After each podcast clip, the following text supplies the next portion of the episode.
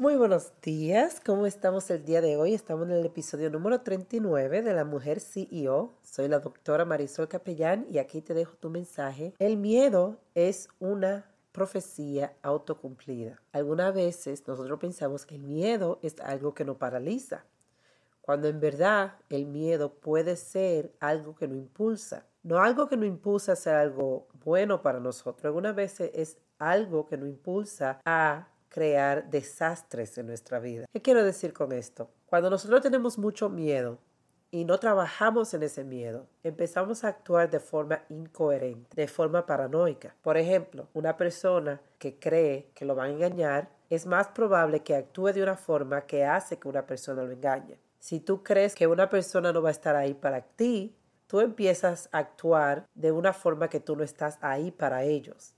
Entonces, la persona, viendo que tú no estás ahí para ello, ellos no están ahí para ti. Ellos no pensaron en no estar ahí para ti desde un principio, pero eso fue lo que tú creaste al tú actuar con el miedo de que ese fuera tu resultado. Muchas veces nosotros pensamos que el miedo solamente pasa o nos damos cuenta del miedo cuando nos previene hacer algo que nosotros no hacemos por causa del miedo. Pero te has parado a darte cuenta si algunas veces has tomado acción en base a impulsos que te da el miedo para tú protegerte a ti mismo. Entonces, pensando en que ese, esos impulsos te van a, ti a proteger, lo que hace es dañar la situación aún más. Por ejemplo, en situaciones de pareja yo he visto que si una persona tiene miedo a ser engañado, empieza a desconfiar de su pareja sin ninguna razón, chequeándole el teléfono, hostigando a la otra persona y la otra persona puede ser que termine engañándola porque está cansado de toda la forma de que la persona es controladora. Entonces esa persona no, quizá no quiso engañar a esa persona, pero el tanto ver que la otra persona desconfiaba de ella,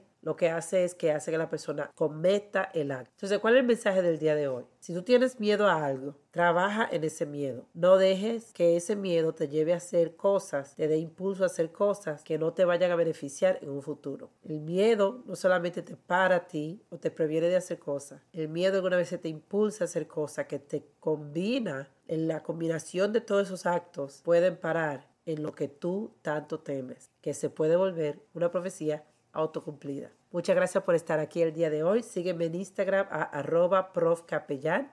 Eso es arroba PROF capellán.